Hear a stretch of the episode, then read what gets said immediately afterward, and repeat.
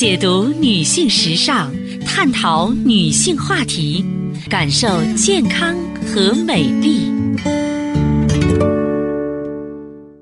芳华之声，认真倾听。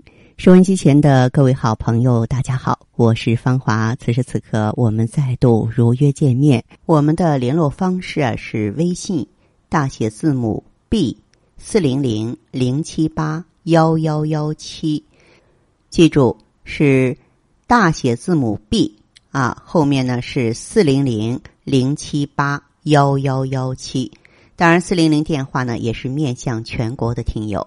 一个人如果失眠不能睡觉是很痛苦的，于是很多朋友为了方便，自己呢随意到药店购药，甚至呢擅自更改医生的处方，增大药量，结果吃安眠药吃的呀出现头昏、嗜睡、注意力下降、记忆力减退的现象。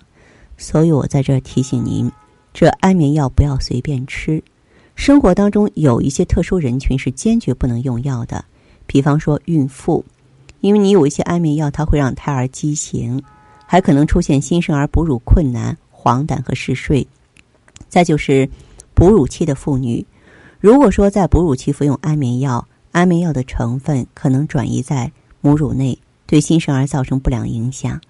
那再就是年老体弱的朋友，因为如果药物白天残留比较大，你就会出现头晕呀。走路不稳的副作用，那就会给年纪大、身体比较弱的朋友带来危险了。以及呢，有心脏病、有肝脏病、有肾脏功能障碍的人，因为安眠药啊，主要是在肝脏转化，由肾脏排除。肝肾疾病患者呢，不要服用安眠药。还有就是那些睡眠呼吸障碍者、打呼噜的朋友哈，因为这个安眠药能够加深中枢，抑制。所以呢，呼吸道阻塞性疾病或是睡眠呼吸暂停者，不要服用安眠药。再就是急性闭角性青光眼、重症肌无力，那这些患者在服用安眠药的时候，症状也会急剧恶化。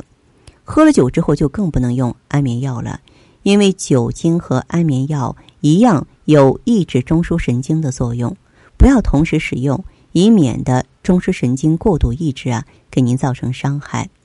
那么安眠药呢，治疗失眠的效果虽然好，安全范围也比较大，但是我们如果长期或是说超过正规剂量的应用啊，就会形成药物依赖，就是成瘾了。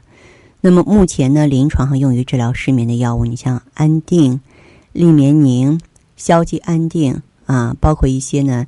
去甲羟基安定等等。此外呢，你像眠尔通啊、安眠酮啊、导眠能，这些药物在体内会受到肝脏中药物代谢酶的作用。